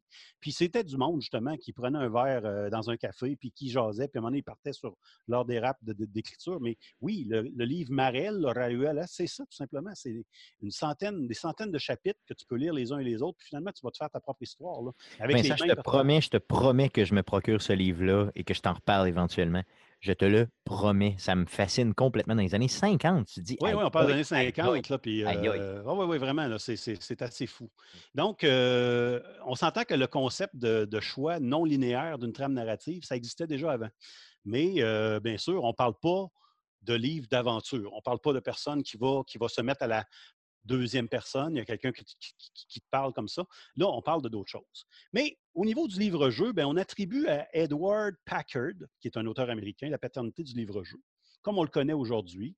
Lui, ce qu'il dit, c'est qu'il a eu le goût à un moment donné, à la fin des années 60, quand même, on parle de 1968-69, là, il a eu l'idée parce qu'il endormait ses enfants avec des histoires, bien sûr, d'au lieu de lui raconter l'histoire du chaperon rouge euh, au il, au elle, des affaires comme ça, il a eu l'idée de donner une trame narrative au-dessus, au vous, aux histoires qu'il racontait à ses enfants. Et il a écrit un premier livre en 1969 qui s'appelait euh, Sugar Cane Island. Puis il a demandé à plusieurs places, plusieurs maisons d'édition de l'éditer, puis ça n'a pas fonctionné. Il a fallu qu'attendre jusqu'en 1976 pour que la Vermont Crossroad Press dise D'accord, on va éditer ton livre, puis on va l'appeler premier livre d'une série qui s'appelle The Adventures of You, Les aventures de toi. Donc, c'est quand même spécial. Là. Aïe, aïe. Et le cofondateur de cette compagnie d'édition-là, qui s'appelait Montgomery, c'était son nom de famille, lui euh, a trouvé le concept super intéressant, puis lui aussi s'est mis à écrire euh, de, ce type de livre-là. Et il a écrit le livre qui s'appelle Journey Under the Sea. Et euh, c'est un des premiers livres de la collection qui plus tard apparaître. Lui et euh, Packard vont se réunir dans une autre bannière. Et c'est un des premiers livres de la compagnie ou de la série Choose Your Own Adventure. Et c'est un peu là où je voulais aller aujourd'hui. C'est que bien avant les livres dont vous êtes le héros, bien avant, pas tant que ça quand même, là, on parle de quelques années tout, au plus, il y a une compagnie américaine, en fin de compte, d'édition, qui a créé la série Choose Your Own Adventures avant les livres dont vous êtes le héros. Et cette série-là a duré presque 20 ans. Moins populaire au Québec, parce qu'on s'entend que dans les années 80, euh, c'était pas nécessairement par l'édition américaine qu'on passait, nous. hein. Tout ce qu'on avait en français, ça venait des éditions françaises. Puis qu'est-ce qui est plus proche de la France? Ben, c'est tout ce qui arrive du UK. Donc, euh, c'est un peu normal qu'on ait vécu les livres dont vous êtes les héros nous-mêmes, euh, plutôt que d'avoir vécu peut-être la série en français de Choose Your Own Adventure. Mais ce qui est intéressant avec Choose Your Own Adventure, c'est que c'est complètement différent au niveau de la trame narrative que les livres dont vous êtes le héros. Je, je m'explique, c'est que Choose Your Own Adventure, les options sont beaucoup plus divergentes. C'est-à-dire que tu pars au chapitre 1. En passant, les Choose Your Own Adventure, il faut que tu passes d'une page à l'autre. Ce n'est pas d'un chapitre à l'autre ou d'un paragraphe à l'autre. On t'envoie d'une page à l'autre pour pouvoir avancer. Et quand je dis que c'est divergent, c'est que dès le premier moment où tu fais ton choix entre, par exemple, tourner à gauche ou tourner à droite, bien, il y a très peu de chances que tu reviennes vers la gauche si tu as pris droite. Donc, ça diverge et les différentes tentacules de l'histoire s'ouvrent encore une fois à gauche et à droite et encore une fois à gauche et à droite. OK, donc on Mais- récupère pas des, euh, des, des pages, disons, ou des paragraphes. là. Mm. Très peu de chances que tu reviennes sur un paragraphe antérieur ou un paragraphe que tu aurais passé si tu étais allé de l'autre côté. Parfois, ça arrive. Il arrive parfois que ça puisse fonctionner. Je te donne un exemple. Dans in the Sea, je l'ai fait, je l'ai lu, tout ça. Puis à un moment donné, le but, c'est de découvrir euh, la cité d'Atlantis. Puis euh, un moment donné, tu es pris là, dans l'eau, tu es, en train de nager. Puis tu as le choix, il y a des requins qui arrivent. Il y a un requin qui arrive. Tu as le choix de te cacher ou d'attaquer le requin. Bien sûr, là, si tu te caches, il va arriver quelque chose. Si tu attaques le requin, il va arriver d'autres choses. Mais hop, une option qui arrive, c'est que tu te fais sauver. Il y, a un, il y a- il y a un dauphin qui arrive qui va te permettre de remonter à la surface tranquillement pour pas qu'il y ait de pressurisation trop difficile puis que ton corps subisse euh, quelque chose. Et le fait que tu remontes avec un dauphin, si tu choisis cette option-là, te permet de choisir l'autre chemin que tu n'avais pas choisi au début.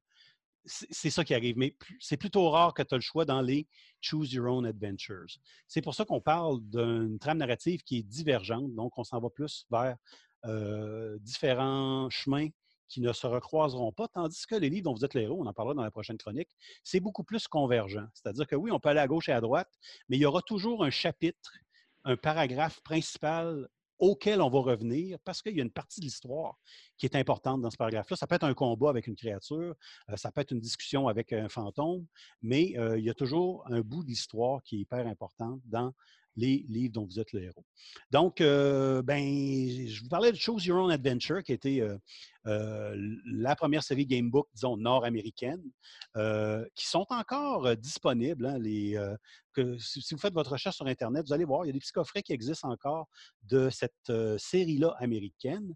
Et ben, le fait que je voulais vous parler également des livres dont vous êtes le héros, ben, c'est que on va en parler un petit peu dans une prochaine chronique, mais je voulais comme j'ai dit tout à l'heure, euh, éveiller l'esprit de ceux qui n'ont jamais lu peut-être, ou redonner le goût de ceux qui ont lu à le relire. Ou les plus jeunes, les plus jeunes d'entre nous, ou les gens comme moi là, qui ont des tellement beaux souvenirs d'avoir vécu cette espèce de, de, de- de- Justement, tu parlais de trame narrative, mais de tu sais, des choix dans un livre, c'est tellement comme unusual, comme on dit. Là. Tu sais, Ouais. euh, pas- c'est- c'est- ah, c'est merveilleux. C'est juste merveilleux. Honnêtement, j'invite tout le monde à le faire. là. Pour le vrai, c'est juste malade. Puis là, je me dis que quand je vais descendre à Lévis, euh, il va falloir que je fasse Hey Vincent, euh, je veux voir ta boîte. Euh, Il n'y a pas de problème, je vais vous montrer ça, les gars, mais euh, tout simplement que je voulais vous dire, en fin de compte, Choose Your Own Adventure, beaucoup moins de, de, de Il n'y a pas de combat, là, vraiment. Là. C'est des choix que tu fais, tandis que, bien sûr, les livres dont vous êtes le héros, là, c'était. c'était dont, la série Défis fantastiques, tout ça, c'était bien sûr des créatures qu'on rencontrait. Il y a du combat, il y a du jeu avec les dés, il y a des, des articles que tu ramasses, mais on va en parler dans une prochaine chronique. Euh, euh, tout simplement pour vous dire que malgré tout, euh, si vous êtes intéressé par la Choose Your Own Adventure, je vous rappelle que c'est encore disponible. Faites vos recherches sur Internet. Et également, les livres dont vous êtes le héros ont des nouvelles éditions également. On parle des éditions de 1984-85 là, de, de, de Folio Junior qui était de Gallimard, mais ces livres-là ont été réédités par la suite. Et il reste encore sur les tablettes de certains magasins d'éditions de 2012.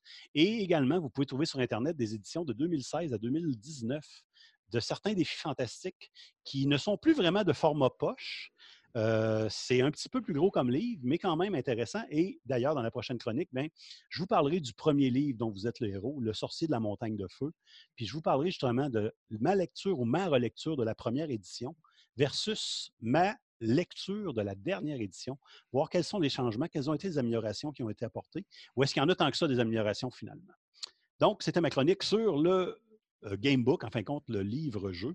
Et on va continuer ça dans une prochaine chronique également. Vincent, honnêtement, là, je suis vraiment hypé pour ta prochaine chronique. Tu parles bien, c'est malade mental. Tu es super bien documenté. J'adore t'écouter. Ben, merci, Euh, voyons. je vais- je vais mais- pas être là pour ta prochaine chronique, je te le garantis. Je vais Ah, essayer de intervenir pour moins te déranger. Ben là, je m'excuse, j'ai vraiment malade, pris, j'ai vraiment pris le plancher, puis j'ai quasiment Ben, pas c'est- laissé. Mais c'est correct, super. T'as sorti quelque chose que ça sombrait dans mon fond subconscient, comme de quoi que j'ai déjà lu ça, puis j'avais eu des bons moments, et que dans moi, dans ma tête, ça n'existait plus. là, C'était une époque, puis tout ça. Puis là, tu arrives à une chronique, tu dis Hey les gars, ça existe, puis il y a même des rééditions, puis il y a peut-être des choses qui ont changé. Puis là, tu te dis Je vais faire un test, puis je vais en parler un peu comme qu'est-ce que Stéphane il dit. Très hâte de voir euh, ton opinion justement là, sur les rééditions. Et là, ça me dit que crime, euh, faut que j'aille en chercher. Falloir que je trouve. Ah, ça doit se trouver à Montréal. Ah, vous trouvez ça partout, je vous le dis, les gars, peu importe la boutique, que ce soit une boutique spécialisée en jeux ou que ce soit euh, une librairie, je vous dis, j'ai fait le tour, puis il y en a partout. Bien sûr, ils n'ont pas tous les titres, mais euh, vous, en prenez, un. Moi, je vous conseille de vous prendre un petit défi fantastique qui était dans la série un petit peu plus générale, parce que justement, tu n'as pas besoin d'avoir, euh, si je pense par exemple à la série Sor- Sorcellerie ou Loup solitaire, on avait des tomes, un de temps, deux de temps, euh, qui était une histoire qui suivait finalement. Tandis que dans les défis fantastiques, vous êtes certain de peu importe le livre sur lequel vous tombez, vous commencez une histoire, vous la terminez à la fin. Donc, ça risque d'être hyper intéressant. Mais on s'en reparlera justement lors d'une prochaine chronique. Ça va me faire plaisir. Et également, peut-être d'en lire avec vous live un Wow. de ces quatre. Wow, ce serait merveilleux. J'adorerais ça, dans le fond. Sur Twitch, là, avec euh, le, le retour des auditeurs, ce serait juste malade. Tout à fait, c'est vrai ça. Fait que si vous êtes intéressés, mesdames et messieurs, prononcez-vous dans les commentaires de la publication de, de ce podcast. Et qui sait, on trouvera du temps.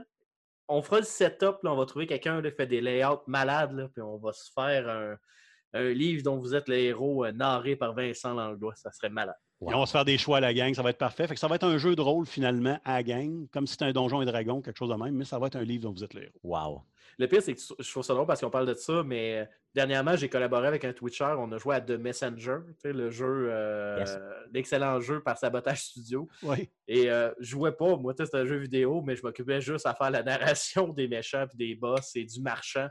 Euh, je prenais euh, la voix un peu comme le personnage parodique de Michael. le, ben voyons donc! Tu sais, des genres d'affaires de même. là, C'était excellent. Euh, D'ailleurs, ça a l'air qu'il faut que je le refasse à un moment donné. Je sais pas quand. Fait que je tiendrai au courant. fait que parfait. Ben, merci beaucoup, Vincent. Euh, très hâte d'avoir de tes nouvelles pour la prochaine chronique.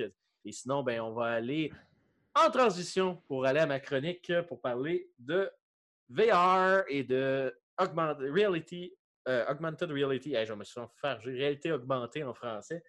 euh, que j'ai eu l'occasion d'essayer vendredi de la semaine dernière. Donc, on va pouvoir regarder ça et parler de ça. Merci beaucoup. Recreation Studio, I'm Yun. I'm Andrew. And I'm Mike. You're listening to Puissance Puissance Et Maximale. oui, de retour à puissance maximale après cette excellente chronique nostalgie de la part de Vincent sur les gamebooks. Sérieusement, là, Stéphane, je ne sais pas pourquoi toi, là, mais j'ai envie de les dévaliser son sous-sol. Moi, je vais aller Yeah, voler sa ben, caisse de livres là, euh, J'y vais. euh, D'ailleurs, il est à Québec, là, toi, tu es à Montréal, mais j'ai une, euh, j'ai- une coupe de, une coupe de, de, de mètres d'avance sur toi. Donc, j'y vais. Euh, je vais dévaliser ça avant toi. D'ailleurs, si on arrive en même temps, ben, on se donne une tape dans la main puis on vole tout ensemble. Cool. Sinon, euh, je voulais faire un petit, euh, une petite chronique réalité augmentée, Stéphane. J'ai eu l'occasion de vivre, vivre une expérience le 29 novembre dernier, mon ami Stéphane. Yes. Euh, Dis-moi, Steph, si je te parle de réalité augmentée, tu penses à quoi? Euh, je pense à euh, de la réalité virtuelle, mais avec quelque chose de plus, là, vraiment quelque chose de, mettons, de, de plus, mettons, physique là, à l'intérieur. Est-ce que c'est ça? Ben, en fait, la réalité augmentée dans le domaine du jeu, c'est généralement un principe où tu vois le monde réel, mais il rajoute des éléments artificiels dedans. Un peu en Ah, quelque sorte, tu sais, C'est contraire de ce que je pensais finalement. Ben, c'est ça, mais tu te rappelles de Pokémon Go. Yes, euh, le, le jeu Pokémon Go, ben, quand il est sorti, tu pouvais jouer pour que les Pokémon apparaissent dans le monde réel. Ben, ça, c'est de la réalité augmentée. Yes. OK, OK, OK, c'est bon, je comprends bien. Puis comme tu sais, la réalité augmentée, ben, c'est encore très, très embryonnaire. Euh, on peut savoir que Microsoft avait beaucoup travaillé là-dessus avec les HoloLens à l'époque. On avait eu une démonstration avec Minecraft à un moment donné lors des, euh, des E3 et tout ça. Mais si je te disais qu'au Québec, et je te parle de la grande province de Québec, il y a une place où tu peux vivre une expérience hors du commun au niveau du, de, la réalité augmentée. Est-ce que je pique un peu ta curiosité? Euh, clairement, Andrew, j'imagine que c'est à Montréal, euh, ta Oui, nouvelle, ben- euh, ta ton nouvel endroit où tu habites, Ma nouvelle vie! ta nouvelle vie depuis une couple d'années. Écoute, j'ai eu l'honneur de, de recevoir une invitation des propriétaires de la boutique Uni VRS Parallèle. Donc, dans le fond, c'est un léger jeu de mots mélangeant univers et VR, euh, qui est un magasin qui se retrouve au local B1 au 460 Sainte-Catherine-S à Montréal. Euh, c'est un magasin qui, faisait un soft launch euh, médiatique. Donc, dans le fond, on avait été invité à aller euh, visiter les lieux. Et le jeu, en fait, qui était mis de l'avant, c'est un jeu qui s'appelle Ado. Je vais faire un tour rapide de la boutique, si tu me permets. Oui, j'ai déjà parlé avec les propriétaires. Je, veux re- reprendre des photos plus adéquates de la chose et avoir plus de, discussions avec eux sur leur motivation de partir en VR parce qu'on ne se le cachera pas. C'est un pari risqué. C'est quand même coûteux le VR. Fait que, on aura une petite entrevue avec eux plus en détail plus tard euh, dans un autre podcast. Mais bref, uni- univers parallèle, très beau salon de VR euh, qui se retrouve euh, sur Sainte-Catherine, je te dirais. On a vraiment beaucoup de stations de jeu. J'ai calculé à peu près facilement 12, même peut-être 16 casques de HTC Vive, les pros. Donc, wow, avec donc, le module wireless, là, tu es dessus. Donc, tu aucun fil qui pendouille au, au plafond. Je peux faire un comparatif mettons, avec mon VR qui ont des salles aménagées où ils ont, ils ont passé des câbles au plafond pour avoir l'illusion de sans fil. Mais eux ont été all-in. Ils ont une salle de serveur, les cartes, des HTC Vive Pro avec le son intégré, avec le wireless. Et euh, sérieusement, c'est grand. C'est vraiment grand. Avant, on est habitué d'aller dans des centres de VR, puis tu as comme des, des petits isoloirs. Ben, eux, ils ont décidé de prendre des murs temporaires. Dans le cas que tu es un groupe, il y a des jeux où tu peux jouer en multijoueur. Ça peut être free roaming dans la salle, dont tu peux te promener à l'air libre. C'est vraiment bien pensé. Euh, puis aussi en parallèle, ils ont des simulateurs de course en VR où le siège Wow. bouge et Wow. réagit avec la HTC Vive encore une fois. Euh, donc, euh, j'ai pas eu l'occasion de l'essayer parce qu'il est encore un peu en fine-tuning. Et ils ont aussi euh, acheté deux modules 4 VR. Est-ce que tu connais 4 VR? Non, je connais pas. euh, Apprends-moi. Ben, est-ce que tu te rappelles avoir déjà vu sur Facebook du monde jouer un jeu first-person shooter strappé sur une plateforme puis il pouvait marcher sur place?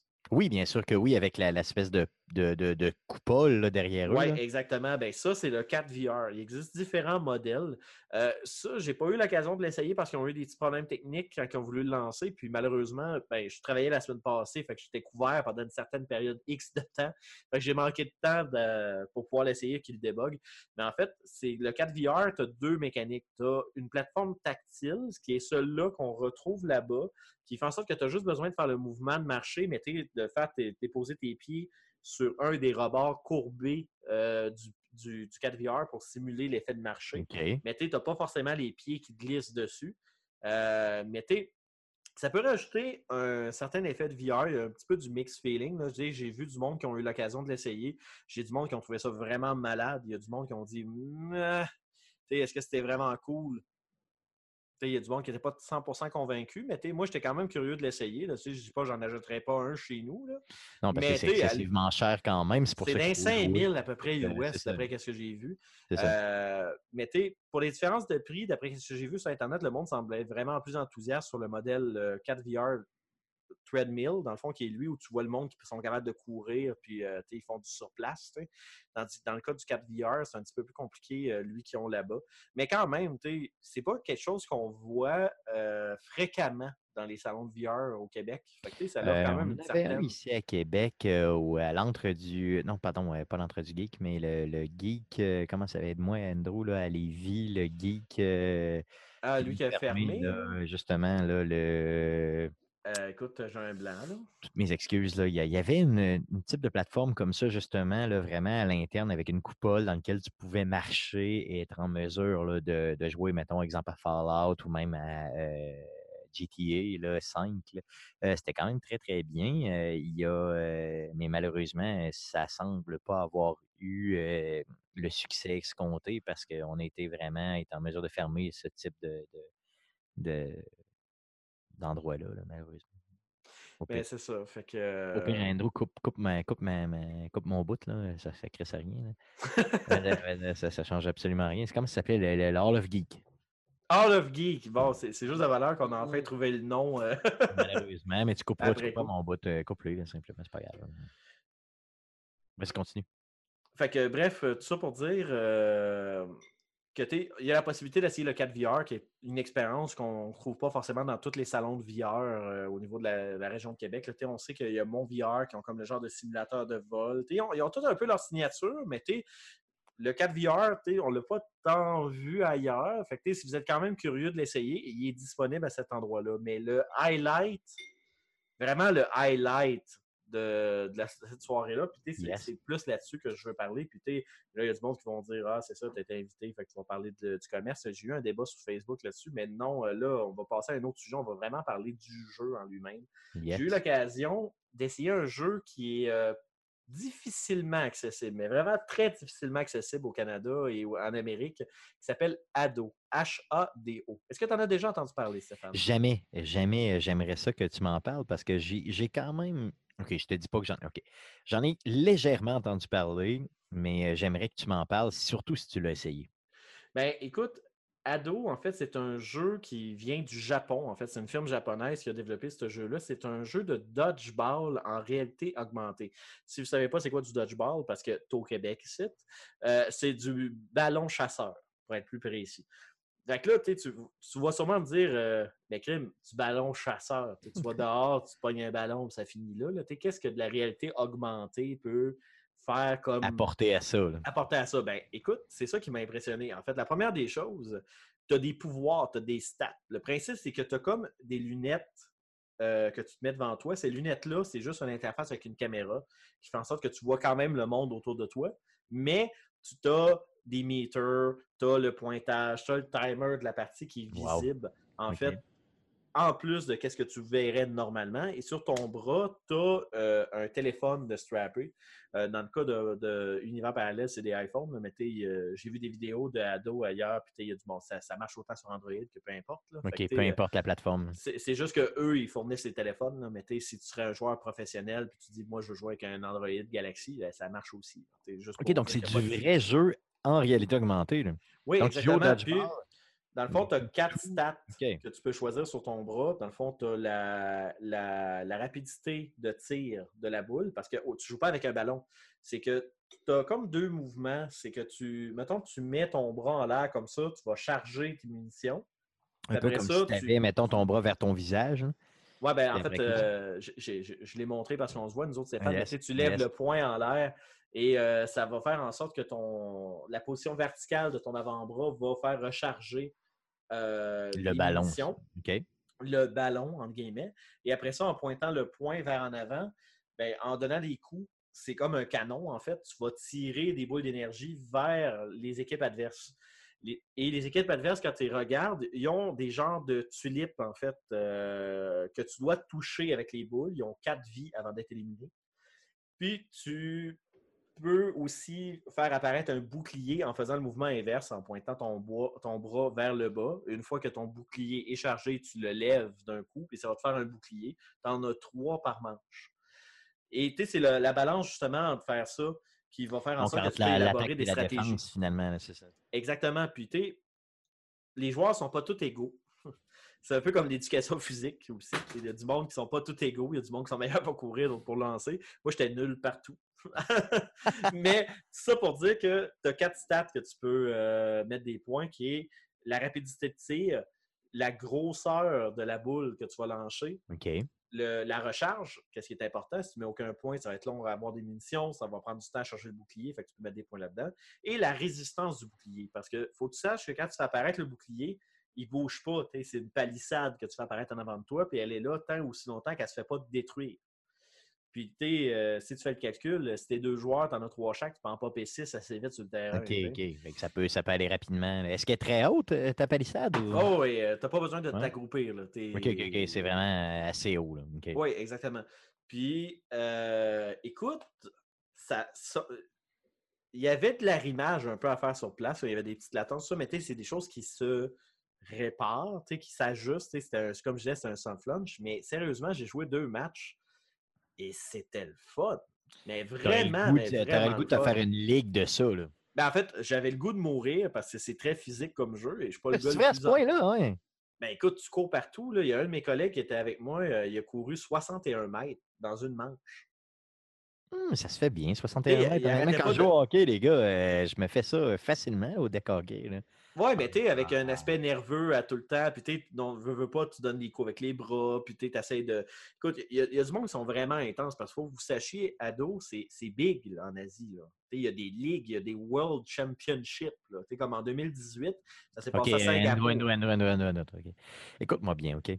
La Ouais. prochaine fois que je vais à Montréal, je veux que tu me promettes de réserver, je vais te le dire suffisamment d'avance, mais on réserve une game d'ado, ben, une, une- je sais pas, un deux heures, d'a- je sais pas combien ça vaut, là, un deux heures d'ado, là, on se paye ça moitié-moitié, on se filme, mon ami, avec nos téléphones, puis on met ça sur le net, OK? Ben oui, ben, ben en fait, il y a un Je te projecteur. Je ben, te clair, ça, va être, bats. ça va être les roues contre les, je sais pas, contre les Arcade Québec, peu importe. là, c'est contre les goulets. Et on, on se, je, je- garde, on- ça, ça va être un, un affrontement à pu finir. là.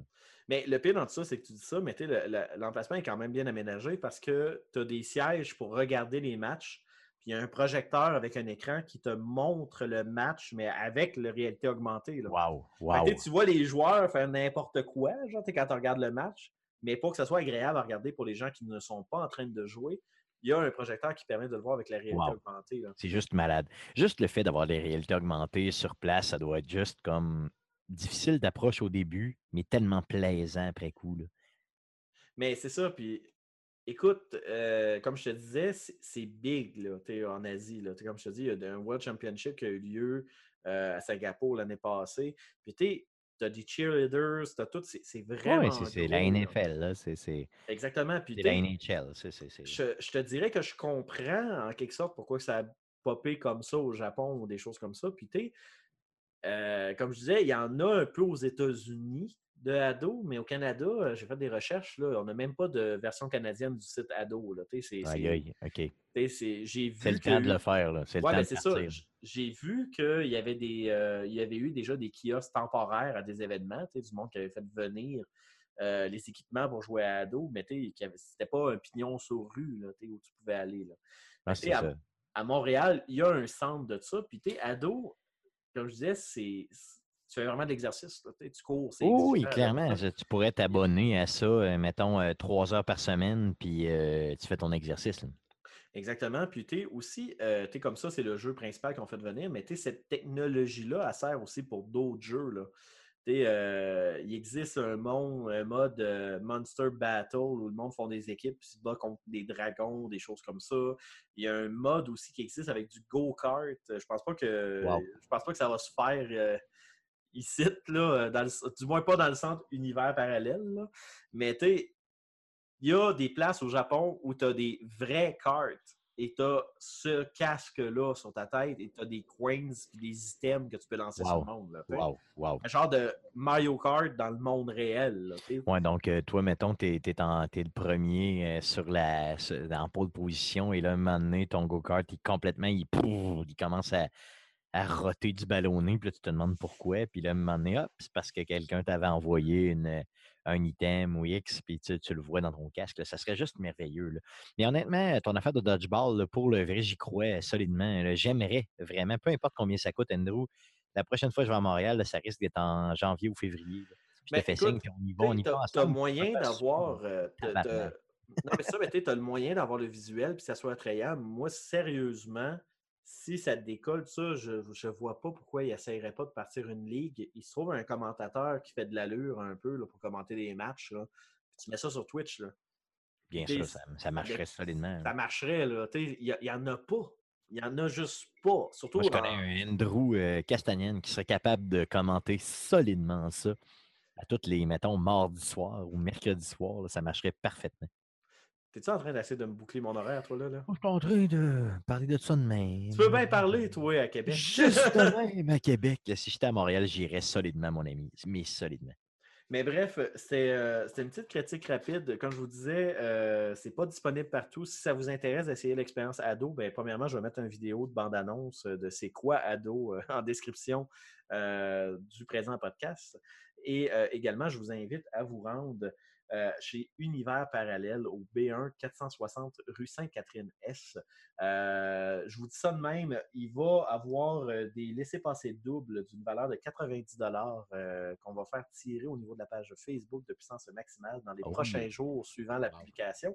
Donc, si, vous a- si ça vous intéresse, euh, ben, vous allez avoir une petite question d'agilité mathématique à répondre et vous allez pouvoir participer sans aucun problème.